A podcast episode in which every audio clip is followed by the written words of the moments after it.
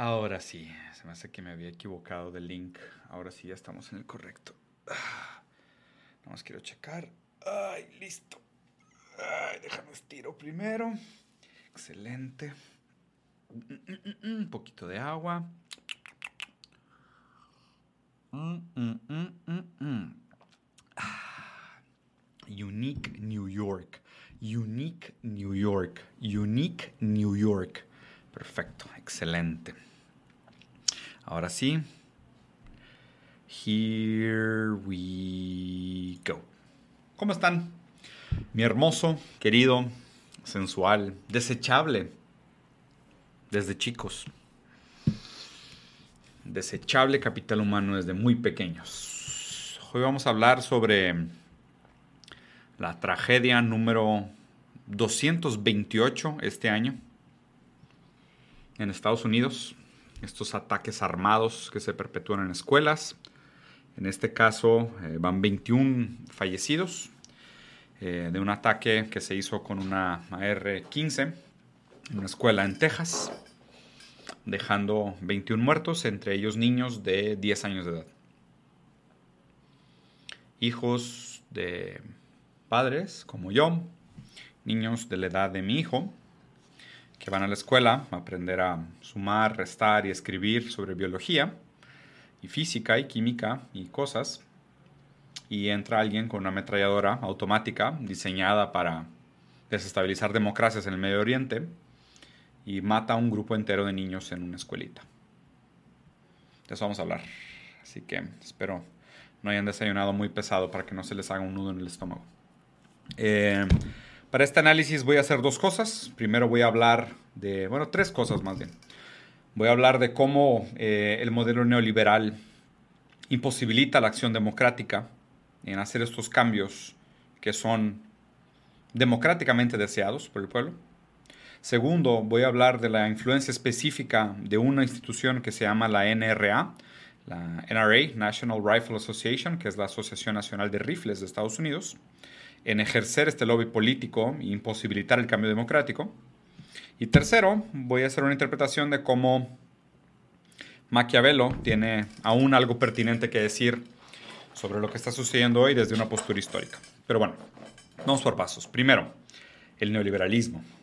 Esta definición altamente contestada, pero la que más me gusta es la instrumentalización del aparato político en nombres de los fines del capital es usar la política para aquello que el dinero quiere hacer. estoy simplificando política y capital, Estado y dinero, estoy simplificando bastante, ¿no? pero instrumentalizar la política para perpetuar o avanzar los intereses del capital es lo que conocemos como neoliberalismo. Aprovechando que, que hace poquito salió este comentario, ¿puede existir un buen neoliberalismo? No, no puede existir un buen neoliberalismo. Puede existir un neoliberalismo no corrupto sí, sí puede existir un neoliberalismo no corrupto. Estados Unidos es un ejemplo. Neoliberalismo corrupto sería cuando los intereses del capital se meten a modificar la dirección de la política a través de maneras ilegítimas o ilegales. Entonces, oye, pues te financió la campaña por debajo del tapete, te compro una casa en no sé dónde, ¿no? Viene Odebrecht y mete dinero a los, a los grandes presidentes y secretarios y gobernadores para ganar licitaciones públicas. Ese es el neoliberalismo que nos toca a nosotros en América Latina, el neoliberalismo sucio, neoliberalismo con corrupción. Pero Estados Unidos, un país avanzado, un país desarrollado, un país del futuro, eh, no tiene corrupción. ¿Por qué? Porque el lobby es legal. Bajo el neoliberalismo americano, el proceso del lobby está completamente legalizado, documentado. De hecho, la industria privada, la iniciativa privada, la industria puede meter dinero directamente a la política por medios legítimos. Entonces no hay corrupción. Es el neoliberalismo no corrupto. Funciona muy mal como lo estamos viendo en este caso, ¿no? Funciona muy mal. Eh, de hecho, inclusive la, tesis es que bajo el neoliberalismo actual no hay democracia. Porque realmente lo que hay es un tipo de mecanismo libertario, si quisieras verlo así. Es el, que tiene más billetes, es el que tiene más votos. No es, o sea, cada, cada, cada dólar es un voto, no es cada persona es un voto. Cada dólar es un voto. Aquí se votan con los billetes. Em, bajo este contexto no puede existir la democracia. Imagínense esto, ¿por qué no puede existir la democracia bajo el neoliberalismo, tanto corrupto como no corrupto? O sea, tanto lobby legalizado como corrupción y, manipulación financiera como existe en toda Latinoamérica. Porque los intereses del dinero siempre son más fuertes que los intereses de los votantes, los intereses de la base votante. Les doy este ejemplo específico que vamos a analizar el día de hoy, que son estas masacres que se perpetúan constantemente en Estados Unidos. De hecho, imagínenlo así, Estados Unidos lleva 288 este año, no 228. Estoy viendo el dato acá. Lleva 288 este año y estamos en mayo. El siguiente país en la lista es México, lleva 6. China lleva 1 en todo el año. Estados Unidos lleva 288. ¿Por qué? O sea, ¿por qué específicamente en Estados Unidos? ¿no? Y ahora sí, vamos a entrar a la segunda parte de este análisis, que, era que es hablar de NRA que es la National Rifle Associations, NRA le vamos a decir durante el resto del video, Asociación Nacional de Rifles. La Asociación Nacional de Rifles se autodenomina, o se describe a sí misma, como America's Longest and Oldest Civil Rights Organization. Es la organización de derechos civiles más antigua y con más historia y con más longevidad quiere verse a sí mismo como un grupo que representa los intereses civiles de los ciudadanos americanos, ¿no? Pelea por, los derechos de las Second Amendment, de la segunda enmienda, ¿no? Que es el derecho a portar armas. Cuando las armas todavía eran estos mosquetes que tenías que cargar tiro por tiro y se tardaba como 15 minutos. Imagínense la película de Viene el monstruo por mí y yo estoy acá echándole pólvora y poniendo la pelotita y así. Esa es la segunda enmienda. Defendía ese tipo de cosas, ¿no? Corte A, 2022, un niño de 18 años por los motivos de la palabra, con un rifle R-15 entrando a un kinder a matar a 21 niños a balazos de 300 balas por segundo. Esa es la segunda enmienda que defiende el NRA y se declara a sí misma como una institución civil que defiende los derechos de los ciudadanos americanos.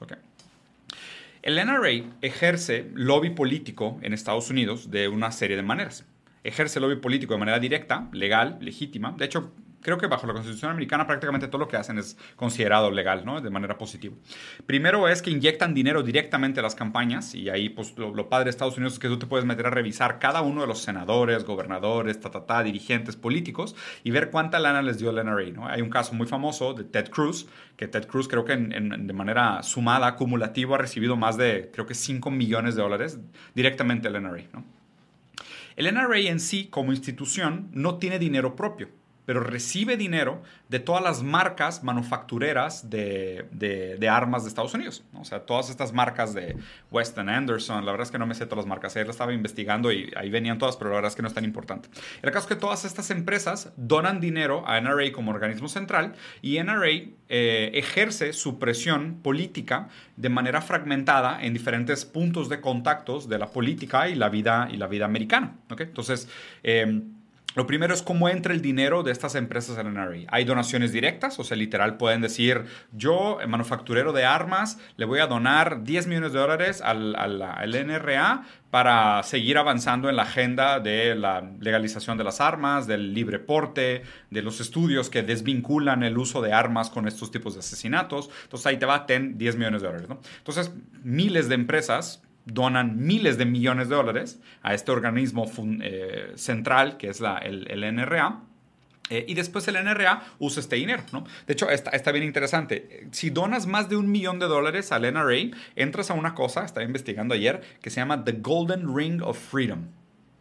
El círculo dorado de la libertad, ¿no? Y te regalan un, un, un saco horrible, como amarillo deslavado, amarillo pollo deslavado, por haber donado más de un millón de dólares a la NRA para ayudar a mantener el status quo del mercado de armas, ¿no? Porque no pierdan en ningún momento el foco de que esto es una discusión sobre el mercado de armas, sobre la compra, manufactura y venta de armas.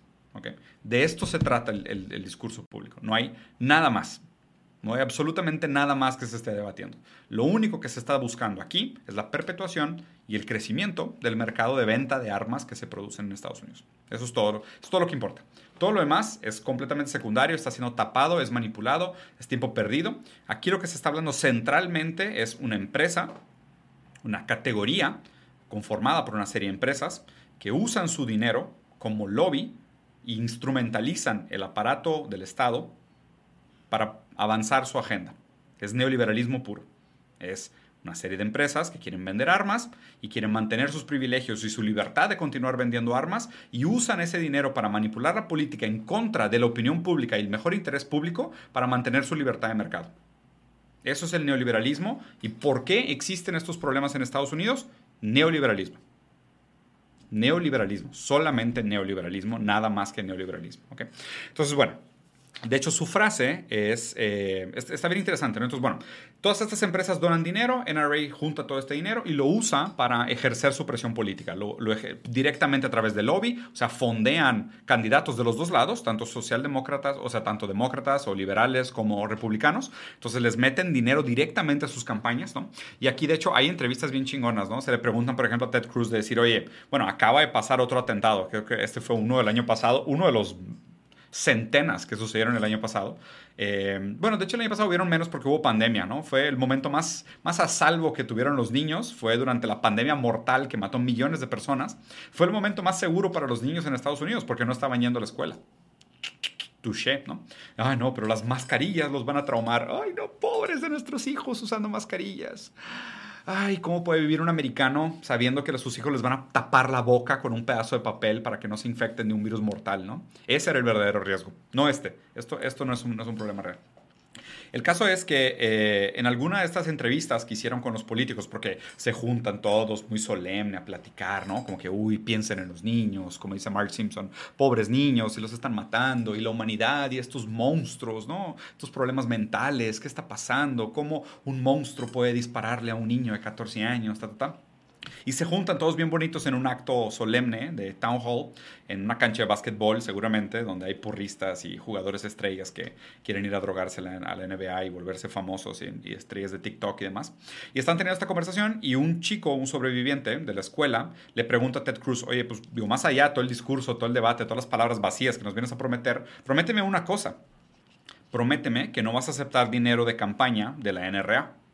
Y literal, o sea, tú ves todo el estadio de, ¡uh, a huevo! Esa es la pregunta central. O sea, la pregunta central es, ¿por qué aceptas dinero de una institución que claramente tiene una agenda política de defender su categoría de venta de armas y lo que quiere es vender más armas? O sea, va a hacer todo lo humanamente posible y políticamente posible para permitir el crecimiento, para acelerar el crecimiento de su propia categoría y generar ganancia, ¿no? Que es el, el, objetivo único e indispensable de una empresa bajo el modelo de capital, ¿no? Entonces, eh, Ted Cruz Obviamente no puede, no puede responder que no, porque pues, digo, si, si deja aceptar dinero, creo que lo corren del Partido Republicano y es como que pues, digo, quedas completamente abandonado como candidato. Pero él dice, no, eh, ellos no me dicen qué hacer, al revés. Al darme dinero, ellos están comprando mi campaña. Sí, claro, mi rey, porque alguien te va a dar, güey, 5 millones de dólares y no te va a pedir nada a cambio, ¿no? O sea, por supuesto, NRA es de que, ay, bueno, esperamos con toda la buena fe del mundo y toda la confianza del mundo que este dinero lo vas a usar en tu mejor interés, porque confiamos en ti. Ajá, claro. Y lo, a lo que pasa es de que, ah, ¿sabes qué? Gracias por el dinero, pero soy en contra de las armas, pues el siguiente año no te van a dar dinero. Listo. O sea, aunque no tenga ninguna repercusión directa, tiene una repercusión después. Pero no solo eso. La otra manera como el NRA gasta esa lana que le dan todas las empresas eh, armamenticias para proliferar su mercado de venta de armas, su necromercado, su necrocapitalismo, es que lo usan de dos maneras. Primero, haciendo guerra sucia política entonces, no es solo que si no aceptas el dinero del NRA, ya no te lo van a ofrecer después, sino que si no aceptas el dinero del NRA, esa lana que te habían dado o que te iban a dar para apoyar tu campaña, la usan para tirarte mierda, o sea, para hacerte una campaña de desacreditación. Entonces el NRA dice, oye, tú eres un senador socialdemócrata, ¿no? Demócrata, el Partido Liberal. Y te ofrecemos un millón de dólares para tu campaña. No, ¿sabes qué? Yo soy en contra de las armas, yo no quiero.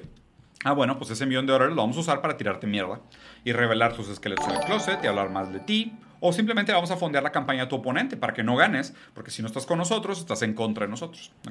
Y la otra manera como el NRA usa este dinero es para frenar el avance de leyes eh, que regulan el porte de armas o el uso de armas o la venta y compra de armas en Estados Unidos. Y segundo, para desvalidar estudios que vinculan la violencia con la existencia y el mercado de armas en Estados Unidos. Y esto está, o sea, ayer que lo estaba investigando es que es absurdo, porque está ampliamente documentado, pero ampliamente documentado. Y como en Estados Unidos no hay corrupción porque el lobby es legal, todas estas cosas es nada más seguir el dinero, o sea, ver dónde invierten la lana, qué campañas fondean, dónde gastan y demás, ¿no? Me encanta porque la frase del NRA que, es una hermosa campaña en marketing, es eh, para frenar un tipo malo con una arma, necesitas un tipo bueno con un arma. O sea, por eso empiezan estos discursos completamente absurdos de, güey, esto no hubiera pasado si las maestras tuvieran bazucas. Increíble argumento. Increíble, impecable argumento, ¿no? Digo, a ver, no quieren que las maestras hablen de la teoría de la evolución porque les parece contracatólico, contra los valores cristianos. No quieren que hable de teoría crítica porque no quieren revelar la historia de racismo, opresión y desigualdad que existe en el país. Eh, no quieren que usen mascarillas porque te, imposibilita la respiración y es una, es una obstrucción de tus libertades, pero quieren que las maestras tengan armas. Para defender jóvenes de 18 años que entraron a Walmart y compraron una escopeta. Hermoso el mercado que se autorregula. Es hermoso. El mercado que se autorregula es algo hermoso, ¿no? Y, digo, quiero que alguien aquí venga a presentarme el argumento de que ah, el, laissez-faire parte del principio de no agresión. Ok. ¿Y cómo, ¿Y cómo aseguras que la gente tenga el principio de no agresión? ¿Quién lo, quién lo ejecuta? ¿Cómo le haces para que la gente tenga el principio de no agresión? O aquí vas a usar un criterio de que aquellos que no siguen el principio de no agresión no son humanos, ¿no? Y, obviamente tu categoría de humano se vuelve la de siempre, ¿no? Hombre blanco privilegiado, burgués con propiedades eh, cisgénero. El principio de no agresión es peor que Narnia, güey. O sea, se me hace más viable que vivamos todos dentro de una fantasía como Lord of the Rings o Matrix, hacer el principio de no agresión. El caso es que eh, llevan tiempo estas ideas en el aire, ¿no? Digo, este discurso, este debate ha pasado que por lo menos los últimos 10, 15 años, desde que tengo memoria, hay asesinatos en escuelas en Estados Unidos. Desde que tengo memoria. O sea, desde que me acuerdo de ver las noticias, pasan estas cosas en Estados Unidos. Bowling for Columbine fue hace cuántos años? Lo de Columbine, la masacre de Columbine fue hace 15, 20. O sea, tiene años sucediendo esto y no cambia absolutamente nada. Y qué raro, ¿no? Porque aparte hay otra cosa interesante. Eh, después de estos atentados, sube la venta de armas el siguiente día entre 30 y 40%. El día después de un atentado en una escuela, sube la venta de armas entre un 30 y un 40%. No estoy sugiriendo nada, o sea, no es una lectura, eh, ¿sabes?, conspiranoica de, ah, ellos mismos lo están haciendo para plantar, porque creo que el debate también, obviamente, al, retomar este debate constantemente, pues seguramente se deprecia y ahí debe de haber algún valor negativo acumulativo, como para simplemente decir, ah, es que nuestra mejor campaña en marketing es mostrarle a la gente el peligro en el que está y así van a comprar más armas, ¿no? Aunque acabe pasando así y vayan a ver los picos de, ventas de armas y después de un atentado de estos, al siguiente día hay un pico de venta. O sea, la gente como que le entra el pánico de, güey, no hay un Estado de Derecho, no hay protección, aquí es tierra de nadie, vivimos en Mad Max, entonces pues tengo que comprar más escopetas en Walmart, ¿no? Entonces es, es raro que suceda esto. Y lo otro que siempre pasa, y también mostrando lo inútil que es Twitter y lo inútil que es tener debates en Twitter, es que esto se vuelve trending topic. Y normalmente es el mismo ciclo, ¿no? Primero entran los, los, los, tontos moralistas diciendo, ay, no es momento para politizar, esto no es un tema político, piensen en las víctimas, piensen en las familias, nuestras condolencias, es muy pronto, no queremos hablar de esto, ¿no? Y, y en el momento que está ferviente el debate, que todo el mundo está emocionalmente vinculado con el dolor, con la falta de humanidad, con la falta de justicia, con pensar en niños de 10 años escondiéndose con su libretita y con sus loncheras de Mega Man, güey, siendo balaseadas por un rifle AR-15 diseñado para desestabilizar democracias en el Oriente Medio. En ese momento donde todo el mundo está cagadísimo, dispuesto a hacer algo al respecto, no, no, no, no es momento de politizar híjole, no es momento de politizar, vamos a, vamos a tomarlo con calma, vamos a pensar en las víctimas, eh, no es tan fácil como lo plantean y empiezan a desviar el tema, ¿no? Y empiezan todos los, los inútiles de Twitter a, a sobreintelectualizar este asunto. Ya, ¿No será un problema de enfermedades mentales? Eh, piensen específicamente qué hizo la víctima, ¿no? O sea, ¿qué pasó? Ah, su único vínculo emocional era su abuela. Seguramente ahí entonces un problema de estructura familiar. Y si él hubiera tenido a lo mejor los valores, eh, no hubiera cometido esta atrocidad. Él es un monstruo, ¿no? híjole, aparte se llamaba Salvador algo. Era inmigrante, ¿no? Entonces, ah, hay un problema con los inmigrantes y empiezan a desviar toda la conversación muy hipócritamente de, como a desglosar. Es que si los profesores estuvieran armados, ¿no? si, si los asientos de la escuela fueran a prueba de balas, eh, si las mochilas fueran a prueba de balas, ¿no? o sea, llegan al punto de decir, y esto es real, ¿eh?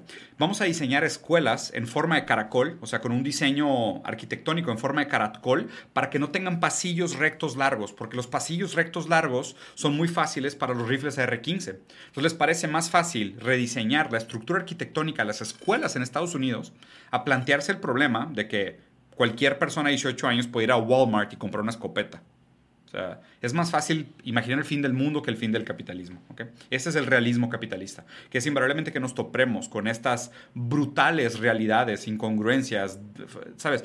Estos momentos tan dolosos de nuestra historia, somos incapaces de cuestionar el sistema. Acabamos siempre pensando en la responsabilidad individual, que es el mito del individualismo eh, sistemático, o el, problema moral, el problema familiar, el problema eh, deber ser, el apriorismo, la deontología, o sea, todos estos eh, argumentos fallidos de la, modernidad. ¿no? Pero por detrás de esto, una cosa que se revela que me parece brutal es esta noción de 90% de la población de Estados Unidos está de acuerdo con hacer background checks para ventas de armas. 90%. Y esto incluye la gente que tiene armas incluyendo la gente que tiene armas, obviamente por motivos diferentes, ¿no? Tal vez los, los, conservadores están de acuerdo con los background checks porque no quieren que los ilegales, terroristas y criminales, que en su mayoría son negros en Estados Unidos, tengan armas. Entonces lo ven como un privilegio blanco. Entonces el, típico votante conservador blanco dice, estoy de acuerdo con el background check para que los negros, inmigrantes y terroristas no tengan acceso a armas, nada más yo. Así yo los puedo matar a ellos, ellos no me pueden matar a mí. Y por otro lado, los liberales son más de acuerdo con el background check porque dicen, pues yo no quiero que un adicto a metanfetaminas, un adicto a drogas, una persona que ha estado en la cárcel o un paranoico fanático con historia de enfermedades mentales tenga acceso a armas, ¿no? Entonces los dos lados, 90% de la población de Estados Unidos está de acuerdo con hacer rastreos de background eh, de la venta de armas. Pero hay un problema. El NRA no está de acuerdo. El National Rifle Association no está de acuerdo con hacer background checks. ¿Por qué? Porque eso frenaría la venta de armas y eso bajaría la venta y le pega al negocio. Entonces, pues digo, qué padre que democráticamente 90% del país esté de acuerdo con una medida política, 90%, que esto, ¿saben cuándo pasa en la democracia que 90% del, del Estado o de la población está de acuerdo sobre una legislación? Prácticamente nunca. Aquí es donde se revela que realmente en el neoliberalismo no hay democracia. Bajo el neoliberalismo no puede haber democracia, porque aquí se nota que lo que realmente vota son los dólares, no las personas. 90% de la población de Estados Unidos está de acuerdo con una moción, 90% de 230 millones, vamos a ponerle que son como 200 millones de personas, 200 millones de personas quieren que antes de comprar un arma te tengan que investigar y hagan un proceso tortuoso, difícil y demás. Pero mucho más que 200 millones de dólares quieren que puedas seguir comprando escopetas en Walmart junto con tu combo de hot dog y una rebanada de pizza y una, y una soda de 200 mil calorías. Entonces, ¿quién gana? los 200 millones de votantes o los cientos de millones de dólares? Eh, cientos de millones de dólares. Ese es el neoliberalismo. Yay. ¿Cuál es la diferencia? Cuando el neoliberalismo es corrupto, esos más de 200 millones de dólares entran a la política y ejercen su poder de manera ilegítima, casas de Odebrecht, compra de votos, lo que tú quieras, manipulación de campañas, eh, lo, que, lo, que, ustedes quieran, ¿no? Y de manera legítima, el neoliberalismo sin corrupción es como Estados Unidos, donde existe una institución bien formalizada, que es la National Rifle Association, que recibe una lana de los fabricantes de arma y usa su lobby político para eh, subllevar o, o sobreponer sus intereses monopólicos, sus intereses comerciales, sus intereses capitalistas, por encima de los intereses democráticos de la población en el neoliberalismo no hay democracia. Así de fácil, ¿no? Entonces, bueno, Aquí, obviamente, una serie de, cosas interesantes es, eh, primero, ¿no? O sea, si cuando pasa una de estas cosas en un país eh, socialista o un país de izquierda, inmediatamente la culpa es del sistema. Inmediatamente la culpa es del sistema. Pero cuando pasa en Estados Unidos, el problema es individual. No es un problema sistemático, es el problema del individuo.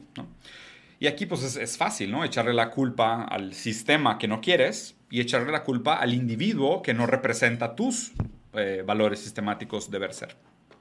Eh, otra cosa que tenemos que hacer es de alguna manera sincronizar nuestra idea de Estados Unidos Hollywood con nuestra idea de Estados Unidos real distópico, ¿okay? que son dos, dos campos interesantes, que es una disyuntiva creada por la sociedad del espectáculo. Eh, nosotros seguimos pensando que el T-Rex es el tiranosaurio Rex que vimos en la película Jurassic Park, cuando la ciencia una y otra vez nos ha probado que pues, tendría plumas, ¿no? que se vería muy diferente a cómo se ve en la pantalla. ¿no? Pero en, en la intersubjetividad, en nuestra conciencia, en nuestra inconsciencia compartida, si quisieras verlo así, el inconsciente colectivo, eh, T-Rex es el que sale en la película Jurassic Park. Lo mismo pasa con Estados Unidos. ¿Qué es Estados Unidos? Es Estados Unidos es Michael Bay, Transformers y, ¿sabes? El, el héroe y el bandido y Fast and the Furious y demás. O Estados Unidos es una horda de, zombies que son vagabundos y drogadictos porque hay una pandemia de opioides y además una serie de fanáticos religiosos ignorantes armados hasta los dientes eh, defendiendo una ideología que no está en su mejor interés. Tenemos que conciliar el Estados Unidos real distópico, eh, libertario, anarcocapitalista, neoliberal al, punto de, esta, este caos, con el Estados Unidos que se nos presenta a través de redes sociales, de la industria del entretenimiento, que representa una burbuja de Estados Unidos, que no es falsa, ¿eh? pero es fragmentada. Es un pedazo de lo que es Estados Unidos. Lo difícil es conciliar que Estados Unidos también es esto. O sea, claro, Estados Unidos es una joya si eres millonario. Te la pasa increíble. De hecho, argumentaría que prácticamente cualquier país del mundo es increíble si eres millonario. Lo que tenemos que conciliar es que pues, esa realidad no refleja lo que realmente el país es, que es este gran caos, desigualdad, dolor, hambruna, eh, una pandemia de opioides, eh, asesinatos de niños de 14 años con un rifle R-15 que está diseñado para desestabilizar democracias en el Oriente Medio. Ese es el verdadero Estados Unidos que tenemos que conciliar. Entonces, pues Estados Unidos es número uno de nuevo. USA number one, fuck yeah, America, fuck yeah, freedom is the only way. Número uno en ser el atentado número 288 de una masacre de este tipo, siendo que el segundo lugar lo tiene México, bien México, y China está en los últimos lugares teniendo un solo atentado de este tipo. Y por cierto, es importante recordar que en los eventos de NRA, o sea, en los eventos del National Rifle Association, no se pueden llevar armas. ¿Cómo por qué? ¿Alguien me explica por qué el que vende drogas no consume drogas. ¿Alguien me explica por qué en los eventos del National Rifle Association no se pueden llevar armas? Creo que sería una buena manera de resolver el problema, no simplemente decir, oye, pues sé congruente con tu ideología. Si tú eres a favor del libre porte de armas, pues empieza dejando que la gente lleve armas a tus eventos. Yo creo que sería lo más natural. Y obviamente lo primero que pasaría es que se toparían un, liberal y un republicano, los dos pro armas por diferentes motivos, o un negro con armas y un, y un blanco con armas, y seguramente se dispararían en el evento de RA y revelaría todo lo ridículo que es esto, ¿no? Y la gente aquí saca estos argumentos de Twitter que me encantan, ¿no? Que digo, la verdad es que Twitter, el, el, baño público de gasolinera de paso de nuestra generación, que siempre me, me, divierte mucho pensar que, que, o sea, Twitter son 300 mil troles que creen que, que, guían la narrativa de lo que pasa en el mundo. Eso es Twitter. Twitter, que no sirve para nada, es, sirve para menos que nada, argumentaría. Eh, Twitter saca argumentos como, Wire, es que si les quitas el arma eh, aún así eh, perpetuarían ese ataque. O sea, encontrarían armas de maneras ilegales, eh, transformarían una cuchara en un arma, una, pistola de patatas en un arma, y igual harían lo mismo. Lo cual, más allá del deber ser, del, idealismo que tenemos que superar urgentemente, esta el es Está el, mundo, el mundo del es, ¿no? el mundo de las cosas que son, más allá de las cosas como deberían de ser los argumentos de estos edge lords cerebrales que se sientan sobre su propio cerebro como los memes para debatir en Twitter con nadie, más que con su cámara de eco. Eh, en Australia, en los 90 hubo una masacre donde murieron 35 niños. Un mes después hubo una medida fuerte, radical, rápida, dracónica inclusive, de prohibir las armas en Australia. Bueno, pasaron, van más de 25 años y no ha vuelto a suceder. Y qué raro, ¿no? Australia es un caso único. No, hay otros casos también. En eh, Irlanda pasó exactamente lo mismo. Misma historia. Un atentado en una escuela terrible. Un mes después se junta todo el mundo, inclusive los que tienen armas van a regresarlas. Regresan estas armas, pasan décadas y no vuelve a pasar. Qué raro, ¿no? Como si las armas tuvieran algo que ver con los asesinatos a mano armada. No entiendo, ¿no? No acabo de conectar el por qué la existencia de las armas o la accesibilidad a las armas tenga que ver con que la gente se mate con armas. No, no logro conectarlo. Mi, mi cerebro de Twitter no logra hacer esa conexión. No, no, no, no encuentro el vínculo entre, qué raro, ¿no? O sea, ¿por qué habrá sido que en Australia y en Irlanda, después de que prohibieron el porte de armas y prohibieron la venta de armas a civiles, dejaron de pasar estos asesinatos en escuela con armas? Si alguien pudiera responderme a esa pregunta, siento que sería increíble. Siento que hay, hay algo ahí. No, no, puedo, no puedo todavía acabar de entenderlo, pero creo que hay algo importante ahí. Luego está uno de los chivos expiatorios, que este en lo personal me duele, eh, uno de los chivos expiatorios más comunes de la política, es decir, que es culpa de los videojuegos. Los videojuegos y el entretenimiento son violentos, por ende, estos chicos actúan sus fantasías violentas en el mundo real. Claro, ¿no? Yo aquí tengo mi hacha de God of War, con ella salgo en las tardes a corretear gente en el parque para, para jugar, igual que juego eh, God of War, este, con, con mi hacha, ¿no? O sea, me ha pasado N veces, N veces, ¿no? Y, toda esta gente que juega jueguitos como Farmville o The Sims, que está ahí cuidando sus gallinas y dándole comer a sus conejitos, este, pues no los veo con granjas de verdad tampoco ellos, ¿eh? O sea, eh, y aquí de nuevo, más allá del deber ser, está el es. ¿Y cuál es el es de esta relación entre los videojuegos violentos o el consumo de entretenimiento violento y los asesinatos a manos armadas? Separado completamente de la variable de la existencia o posibilidad de comprar armas de fuego sin ningún tipo de, frenos o barreras, ¿ok? Y está la comparación de Japón contra Estados Unidos. Japón es el país que per cápita más consume videojuegos. Inclusive también manga y cómics que tienden a ser bastante violentos también. Pero es de los países que tiene el índice más bajo de asesinatos a manos armadas. ¿Por qué? Porque no es legal el porte de armas, porque nadie puede comprar un arma de fuego en un supermercado. Entonces, causa no es necesariamente igual a correlación.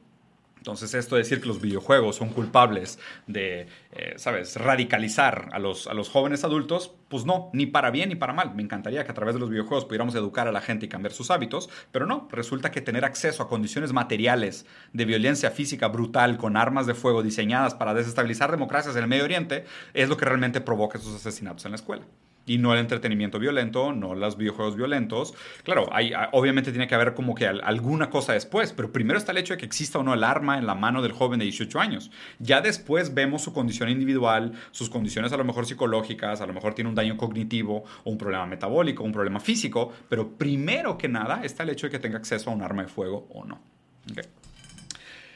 Lo estúpido de este debate liberal y hablar sobre el tema de la libertad es que aquí lo raro es que tú eres libre de tener 25 armas de fuego de alto calibre en tu casa, pero no eres libre de ir a la escuela porque te pueden matar. Libertad positiva y libertad negativa. ¿no? Eres libre de hacer muchas cosas, pero el problema es que esa libertad acaba atropellando y creando una vida indeseable, invivible, díganles a los muertos, eh, para los demás. Ahora sí quiero hablar un poquito de Maquiavelo y la relación con las armas. Maquiavelo decía eh, que una de las maneras de mantener un cierto nivel de respeto con tus súbitos es armarlos. La manera de mantener a la gente confiante y submetida a los, a los reyes, a los líderes y a los príncipes es dejándoles el derecho de portar armas. Porque un rey, un líder, una ideología, un poder que llega y le quita las armas al pueblo, hace que el pueblo se sienta indefenso frente al poder que viene a, domarlos, a someterlos. Pero si llega un poder político y te dice, no, nosotros peleamos por tu libertad, es más, ten armas, porque si mañana tú no estás de acuerdo conmigo, tú tienes las armas en tus manos para rebelarte contra mí. Entonces yo quiero defender a aquel que me defiende. Yo como ciudadano digo, pues es que un gobierno que defiende mis intereses individuales, mis libertades individuales, es un gobierno al cual yo también quiero defender. Si ideológicamente, en un sentido muy maquiavélico, muy precario, muy primario, sin hablar de moral, sin hablar de ética, sin hablar de deontología, sin hablar de utilitarismo, un tema puramente de manipulación, pues casa muy bien la lectura de Maquiavelo con la manera o el por qué en Estados Unidos es tan importante este debate de defender la segunda enmienda y el derecho al porte de armas. porque el pueblo constantemente se siente en una posición de poder para retar al Estado. Y nunca el Estado eh, se va a sentir tan amenazante para una persona que tiene 35 ametralladoras en su casa. Lo cual, al final de cuentas, es una gran fantasía. Porque tratar de desmantelar el Estado americano con ametralladoras y pistolas es algo que solo un gringo se creería. ¿eh? Es algo que solo un americano podría creer. Solo un americano lavado el cerebro por Hollywood pudiera creer que con sus ametralladoras AR-15 puede frenar, detener o levantarse en contra del ejército americano. Con una completa y absoluta ignorancia de cómo funciona la política neoliberal.